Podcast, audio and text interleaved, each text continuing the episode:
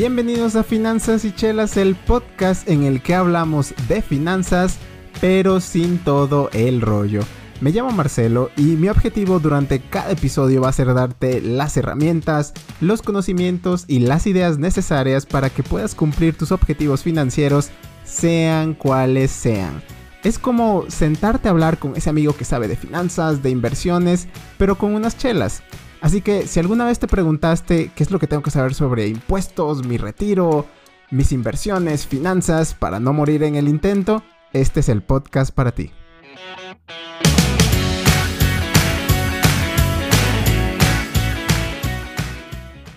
Amigos, banda, raza, gente, bienvenidos a otro episodio más del podcast. Y como ya les mencioné en el capítulo pasado a todos, este es el final de nuestra primera saga del podcast, amigos. Así es, la saga de los ingresos pasivos. Es el final de la temporada de la serie de Netflix. Derrotamos al rey malvado, los dragones nacieron de las piedras raras, robamos el Banco Central y le ganamos al líder del primer gimnasio, amigos. Por fin ya lo acabamos. Y pues la pregunta ahora es, ¿qué sigue? ¿Qué vamos a hacer? Y si les soy sincero, pues no tengo idea si lo vamos a seguir organizando en sagas o como sea. Lo que sé es que vamos a seguir hablando de finanzas, amigos. Vamos a seguir hablando de finanzas y tal vez también de chelas. Pero bueno, antes de pasar a lo que sea que sigue, a lo que sea que nos tenga deparado la, la vida, amigos, quería hacer este episodio que imagínense que es como un resumen rápido, no solo de las formas de ingresos pasivos de las que muchas ya hemos hablado, pero sino de todas las formas de ingresos. Y el objetivo aquí un poco es como darte esa guía completa de cómo puedes empezar a diversificar tus ingresos. Amigos, no es ninguna exageración el decir que muchas veces la gente vive de una sola forma de ingreso y si les y si ven a la gente millonaria, a la gente más rica en el mundo, muchos de ellos tienen cientos, si no es que miles formas de ingresos, obviamente porque pues tienen sus compañías, tienen sus propiedades inmobiliarias, etcétera, pero eso no quiere decir que tú, en tu pequeño patrimonio o lo que sea que estés armando, no puedas también diversificar tus ingresos y de hecho deberías hacerlo. Nunca es bueno poner todos tus huevos en una misma canasta y en ese caso, pues apliquémoslo también a, nuestros ingresos. Ahora, sí quiero dejar las expectativas bien claras desde el inicio. Así como no nos echamos ninguno de nosotros la carrera en un solo día, casi todas las fuentes de ingreso, por lo menos las fuentes de ingresos pasivos, no necesitan tiempo, necesitan que las cuides, necesitas que las necesitan que las riegues todos los días para que más adelante y tal vez mucho más adelante sean suficientes para que puedas vivir de ellas. Pero bueno, creo que más o menos ese era el mensaje de, del capítulo de hoy. Si te pido, este es el capítulo perfecto para que se lo compartas a alguien porque créeme que es el resumen y si quisieran meterse a más detalles, pues ya tenemos detalles, ya tenemos análisis, tenemos las plataformas, tenemos análisis de las plataformas con las que puedes hacer todo esto en capítulos pasados del podcast. Y como siempre, te recuerdo, antes de invertir, haz tu propia investigación porque tú eres el responsable final de tu dinero. Pero bueno, ya acabaron todas las presentaciones, vámonos con la primera fuente de ingreso que tenemos para el capítulo de hoy. Y el primer participante del capítulo de hoy, amigos, es tu salario, tu sueldo, tu quincena, como quieras llamarlo. Básicamente, amigos, esta, esta es la mano que te da de comer.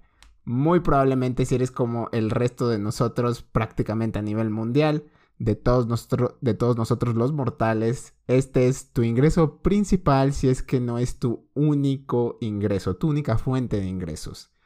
Saben, alguna vez escuché una frase que se quedó conmigo muy, muy impregnada en mí, la recuerdo muchas veces y es que algo, alguien decía, no recuerdo quién, pero decía algo así como que la cosa más adictiva en la vida es un ingreso mensual seguro. Y creo que esto es lo que tal vez muchas veces no nos deja dar ese, ese siguiente paso, es tener, pues, ya sabes, esta, esta seguridad, esta confianza de que vamos a tener algo en el futuro. Y créanme que no hay nada de malo con tener esa seguridad, con tener esa confianza. Creo que ya lo he dicho muchas veces en el podcast. Dale prioridad a tu salario. Sería algo muy tonto el, pues, no darle, no darle prioridad, no darle la importancia que se merece a tu salario si es que es tu fuente principal de ingreso. Todos tenemos que vivir de algo. Sin embargo, muchas veces tal vez apegarnos a esta seguridad y aferrarnos a ella demasiado puede ser lo que también nos limite. Creo que pues no tengo mucho más que decir acerca de este tipo de, de ingresos, excepto que es importante y que si es tu ingreso principal, de nuevo, vale la pena cuidarlo y pues, ¿por qué no trabajar en, ese ascenso, mejorarlo, etcétera?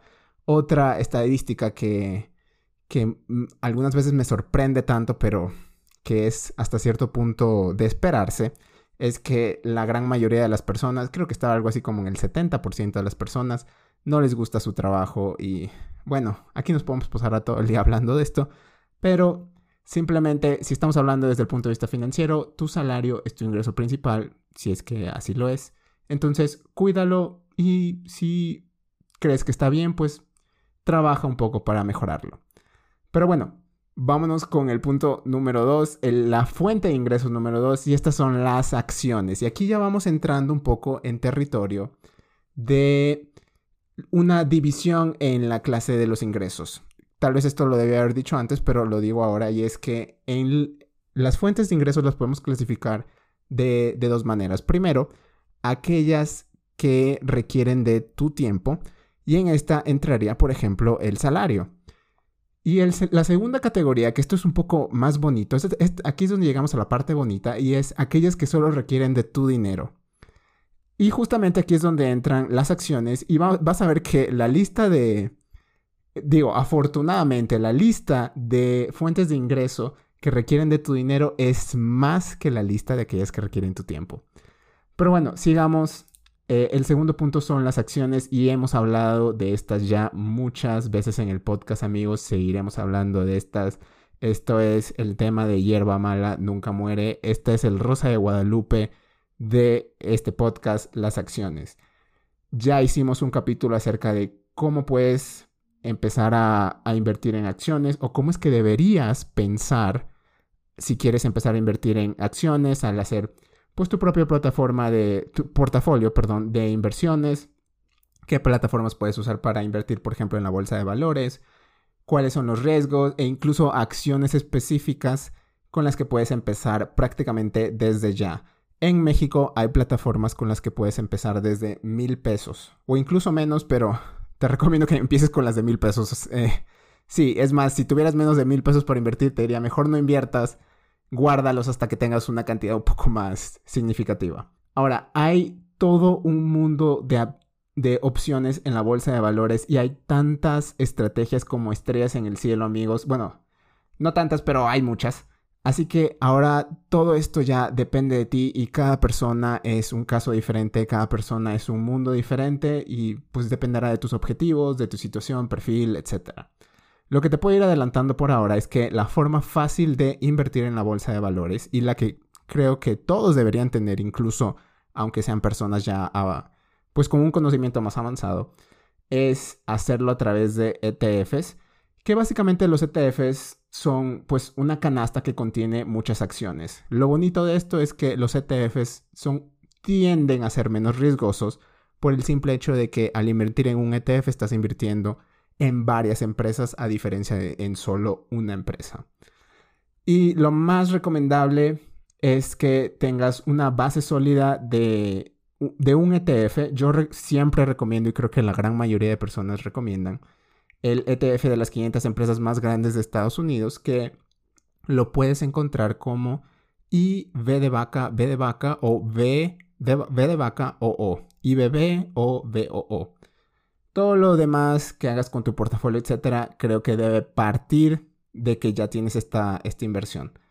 Lo importante es que las acciones tienen a ser la puerta hacia otras inversiones, son fáciles de entender, son muy populares, sabes exactamente en qué te estás metiendo. Y una vez que empieces como a irle agarrando confianza, vas a ver que se te va a hacer un poco más fácil seguirle.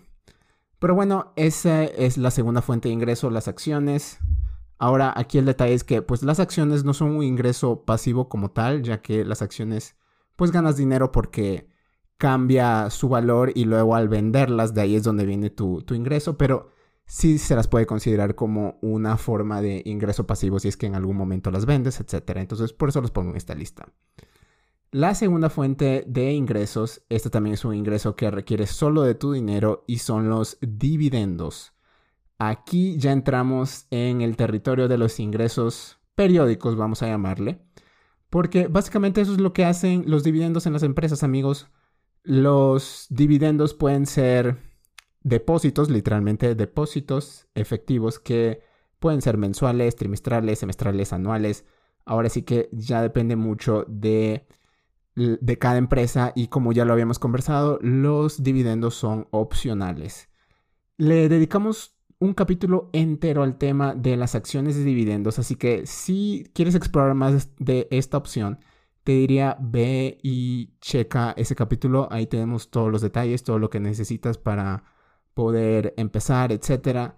Pero por ahora, si no sabías nada de esto, quédate con que si son un ingreso periódico. Obviamente vas a tener que pagar impuestos, que de eso vamos a hablar en capítulos más adelante. Pero estos sí son ingresos en los que puedes ir confiando mensualmente. Ahora, si vas empezando, pues no creas que te vas a volver rico de esto, pero es dinero que te cae por estar sentado, básicamente. Lo que sí te puedo ir adelantando desde ahora es que hay dos ETFs con los que puedes empezar que invierten pues en una canasta de empresas que generan dividendos más o menos cada tres meses. Y estos son, la primera es BGM y la segunda es BGMI. Si quieres un poco más de información acerca de, este, esta estrategia, qué otras opciones hay, pues te recomiendo que vayas a, checar el, el capítulo. Ahora, pasemos a el tercer participante de la semana. Ah, no, perdón, el cuarto, el cuarto. Y estas son las fibras, amigos. Aquí ya entramos en el territorio de los bienes raíces. Y alguna vez en el capítulo de fibras las describí como el hermanito más grande de los dividendos. Las fibras, amigos, son el instrumento perfecto para que empieces a invertir en bienes raíces si es que nunca lo has hecho porque son muy accesibles, son muy fáciles de comprar y vender, lo puedes hacer eh, a, través de tu broker. Y pues bueno, las fibras en pocas palabras son un fideicomiso que es básicamente una canasta que tiene muchas propiedades inmobiliarias metidas. ¿Y por qué decimos que las fibras son el hermanito más grande de los dividendos? Primero porque obviamente estas propiedades generan rentas todos los meses y eso es lo que se tiene que distribuir a los inversionistas.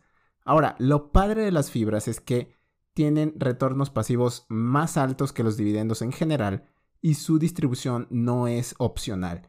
Esto quiere decir que ahora sí te van a estar dando una, un depósito por lo menos una vez al año. Ahora, no todo es color de rosa con las fibras, hay detalles en los que te tienes que fijar, etc. Pero todo eso lo cubrimos en el capítulo de fibras que tuvimos ya hace algunas semanas en, el podcast. Te recomiendo que lo vayas a checar si es que estás interesado en esto. Y ahí hablamos de todo lo que es de saber para antes de invertir en fibras, mientras estás invirtiendo en fibras y especialmente de, de los casos que estamos viendo ahorita en 2020. Como ustedes han de imaginarse, 2020 es un caso muy, muy especialito y tal vez haya que tratarlo con pinzas.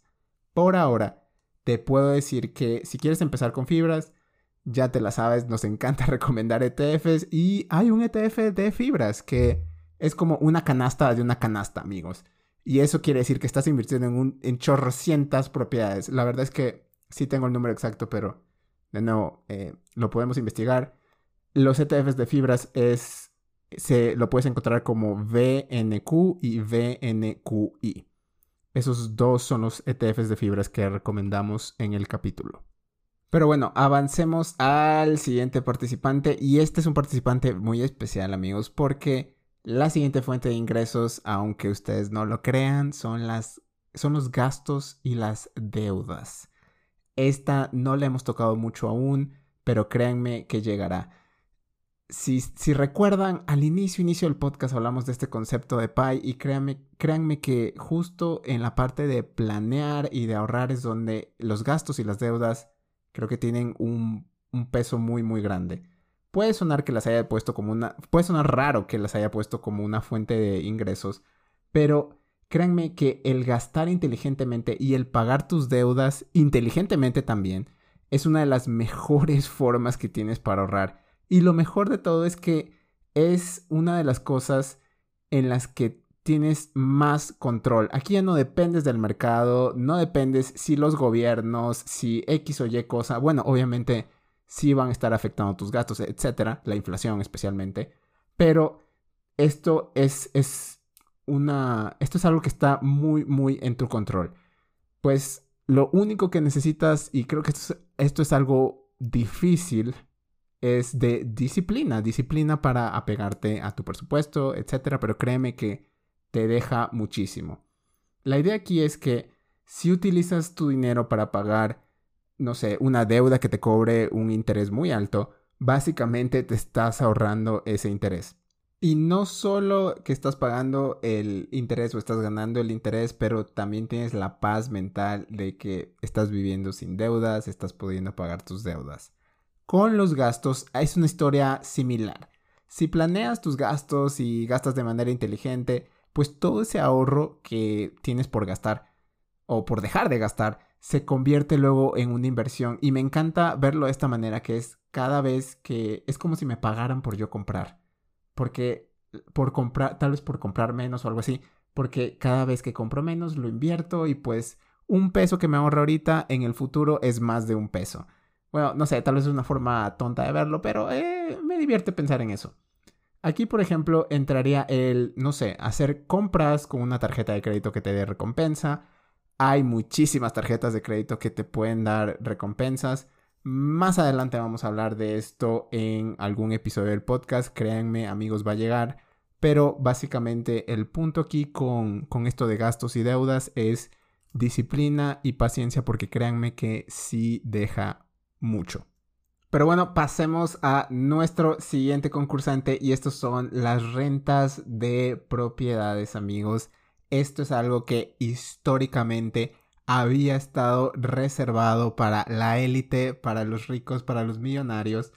Pero creo que, no sé, ah, como ya les había dicho en varios capítulos anteriores, tal vez ya sepas por dónde me voy a ir, pero ya no es así amigos, esto ya es algo que está abierto para todos nosotros. Obviamente sabemos cómo funciona. El tener una propiedad inmobiliaria significa que tienes acceso a rentas mensuales, y no solo eso, pero tienes acceso a la plusvalía de tu inmueble, que pues se ve muy bien en el momento que decías venderlo, etc. Obviamente no puede ser así de fácil, como es que me estás diciendo que ahora está abierto para todos y pues sí, esto esto es lo que han venido a hacer las fintechs, amigos, esto es lo que han venido a cambiar las fintechs, ahora todo esto ya no es algo solamente de ricos, y hablamos de dos opciones que tienes que son brick y 100 ladrillos. ¿Cuál es la diferencia entre ambas? Pues, si te soy sincero, no mucha. Con las dos tienes acceso a inversiones en bienes raíces, tienes acceso a todas esas rentas, tienes acceso a esa plusvalía. Bueno, no en las dos, más que nada en 100 ladrillos. Si te quieres aventar un poco a todo este mundo, te recomendaría checa el capítulo, checa las dos plataformas. Hay muchísimas otras opciones, pero estas dos son muy buenas para que empieces. La siguiente fuente de ingresos, amigos, y aquí ya volvemos al territorio de invertir tu tiempo y no tu dinero, son los negocios propios, los proyectos, los emprendimientos. Ya te imaginas de lo que te estoy hablando. Este sí es uno de los ingresos más grandes para los ricos de los ricos. Tienen chorrocientas mil empresas y pues no sé, muy probablemente es el ingreso más grande de Jeff Bezos que lo recibe gracias a Amazon. Pero bueno, tú y yo no somos dueños de Amazon. Sin embargo, eso no quiere decir que no puedas pensar tal vez en opciones de tener tu propio pequeño negocio, pequeño proyecto, pequeño emprendimiento. En nuestro capítulo de cómo retirarte a los 30 y no morir en el proceso, bueno, así no se llama, pero me entienden, vimos que prácticamente la única manera real o posible de retirarte temprano, no digamos a los 30, pero digamos a los 40, a los 50, dependiendo de cómo quieras verlo, es mediante un trabajo o una fuente de ingresos que te pague por resultados y no por horas trabajadas. Si tienes alguna habilidad, muy probablemente haya una forma de que puedas utilizarla para generar ingresos. Más adelante en el podcast me gusta mucho meterme en todo este tema del emprendimiento porque creo que también desde un punto de vista financiero es algo muy, muy real, es algo muy, pues sí, posible, es algo viable que todos deberíamos tener en la cabeza, así sea que tengamos pues nuestro trabajo típico de 9 a 5. Por ahora te dejo con este pensamiento, me encanta aventarme estas frases de vez en cuando y es que nadie se volvió rico solamente por trabajar por un salario mensual fijo. Piénsalo, que, que la semillita emprendedora haga, haga algo en ti. Recuerda que no tienes que tener un negocio que valga millones de dólares, simplemente puedes empezar con un proyecto personal. Pero bueno, más adelante me encantaría tener un capítulo acerca de las finanzas de los emprendedores y ver, pues, de verdad en cuánto tiempo puedes empezar a vivir de tu proyecto personal, eh, muchísimas otras cosas. Pero bueno, llegamos a nuestro último punto amigos y estos son las inversiones alternativas. ¿Y a qué me refiero con inversiones alternativas? Pues básicamente a todo lo que no estuvo en los puntos anteriores. No, no se crean. Sí hay dos, por lo menos estaba pensando en dos eh, plataformas, en dos formas de invertir diferentes que no vienen en los puntos anteriores. Básicamente, todo este mundo de inversiones alternativas se nos ha abierto gracias a las fintech. Y ya hemos hablado mucho de las fintechs, tenemos en el capítulo del, análisis de Brick, hablamos rápidamente de qué es, lo, qué es lo que son las fintechs, qué es lo que tienes que saber de ellas en México, etc. Pero lo que tal vez no sabías es que las fintechs abrieron la puerta, amigos, a tantas posibilidades como te puedas imaginar. Hasta ahora solo hemos rascado la superficie pero créanme que aquí hay de todos, desde plataformas en las que puedes invertir en préstamos directamente a otras personas, que esas puede que sean un poco más populares. hay otras plataformas que te dejan invertir en empresas locales, que te dejan invertir en, no sé, una franquicia, por ejemplo, que algún otro emprendedor esté pensando en, en empezar. Tú puedes darle dinero a ese emprendedor, no sabes exactamente quién es, pero es, es una persona te dan información en estas plataformas. Hay, hay de todo. Y la última en la que yo estaba pensando en el caso de inversiones alternativas, amigos, es en el Bitcoin. Ahora, creo que esta última sí puede causar mucho... ¿Cómo llamarlo? No sé, eh, mucho... Ah, hay mucho que decir acerca del Bitcoin, amigos. Vamos a hablar del Bitcoin, vamos a hablar de las criptomonedas. Créanme, más adelante estamos preparando algo chido para todo esto. Pero por ahora lo que sí les puedo decir, y creo que les debería decir, es que todas estas opciones, amigos, ya son inversiones más riesgosas. Nos estamos metiendo aquí casi que a la selva, por así decirlo. Si bien es cierto, como te dije, son riesgosas, pero los retornos pueden ser muy interesantes. En el caso de Bitcoin, creo que todos hemos escuchado de el güey que compró 12 Bitcoins y de la noche a la mañana se convirtió en un millonario. Tal vez eso no nos pase a nosotros, pero créeme que el Bitcoin sí, sí te puede dejar. Digo, en el caso específico de las criptomonedas, incluso ahora los bancos más grandes del mundo ya están empezando a tener sus propias alas dedicadas a todo este tema. Lo que sí te puedo decir es que el Bitcoin y todas estas inversiones alternativas no son para todo, para todos. Eh, por ahora, digo, no nos hace daño hablar de ellas, no nos hace explorarlas desde un punto de vista más serio. Vamos a tener capítulos, como te dije, para revisar todo esto, pero por ahora eh, llevémosla, llevémosla tranquilos. Pero bueno amigos, llegamos al final de nuestra lista de ingresos pasivos. Como puedes ver, tenemos capítulos para varios de estos puntos. Y por ahora, recapitulando, teníamos primero tu salario mensual, seguido de las acciones, los retornos por dividendos, los retornos por fibras, gastos y deudas, inteligentemente obviamente, rentas de propiedades, que para esto ya tenemos dos opciones. De ahí tenemos nuestros negocios propios o nuestros proyectos propios y finalmente tenemos las inversiones alternativas. Pero bueno, como siempre, si te vas a llegar llevar algo de este episodio, amigo o amiga, llévate esto.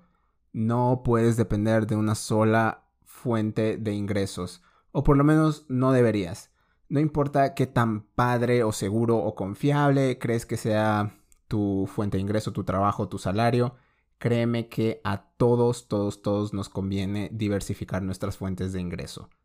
Lo mejor de todo es que ahora, más que nunca, hay muchísimas opciones y créanme que las opciones están abiertas para, para todos. Ahora sí que la excusa de no tengo dinero o necesito tener un mínimo ya no es una excusa como les dije, por lo menos en México, la barrera de entrada en cuanto a mínimos de inversión ahora sí que está muy baja y también creo que lo mejor de todo es que nunca es tarde para empezar.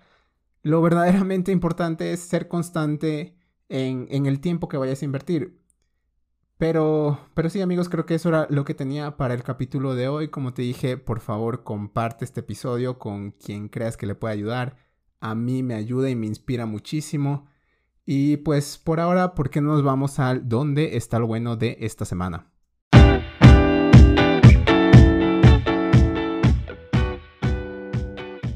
¿Dónde está lo bueno amigos? Ya se la saben, un capítulo más, una recomendación más y esta vez les traigo una película de Netflix amigos. Pero es una película que es o fue de los tops de, Netflix de la semana, dependiendo de cuándo estés escuchando esto. Y me llama mucho, mucho la atención porque creo que el hecho de que esta película sea una de, las tops o de las más vistas en la semana, en el mes, en Netflix, creo que demuestra, bueno, de las más vistas en, en México. Me imagino que también en el mundo, pero en México. Creo que esto nos demuestra un poco qué es lo que está en la mente o en el pensamiento de las personas ¿Y por qué les digo esto? Por el tema de la película. La película se llama Hashtag Vivos, literalmente así. Y es una película de zombies de Corea del Sur.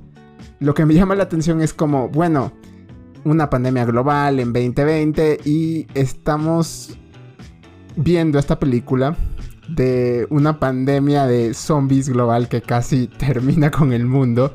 Creo que sí, es, es, una, es una señal de qué es lo que está en la cabeza pues del colectivo de las masas como tú y como yo. Pero, pero bueno, en realidad la película es, es muy buena. Por eso te la traigo aquí como película en sí es muy buena. Y si les soy sincero, creo que ya es como la segunda o tercera película buena de zombies que sale del Corea del Sur. Recuerdo otra que se llama Tren a Busan. Esa también es muy, muy eh, popular. Está en Netflix también, creo. Y, esa también está muy buena. Así que, bueno, aquí se llevan un 2 por 1 amigos. Ahí les va. Está hashtag vivos y tren a que no lo has visto. Pero bueno, concentrémonos en hashtag vivos porque para eso es lo que estamos aquí.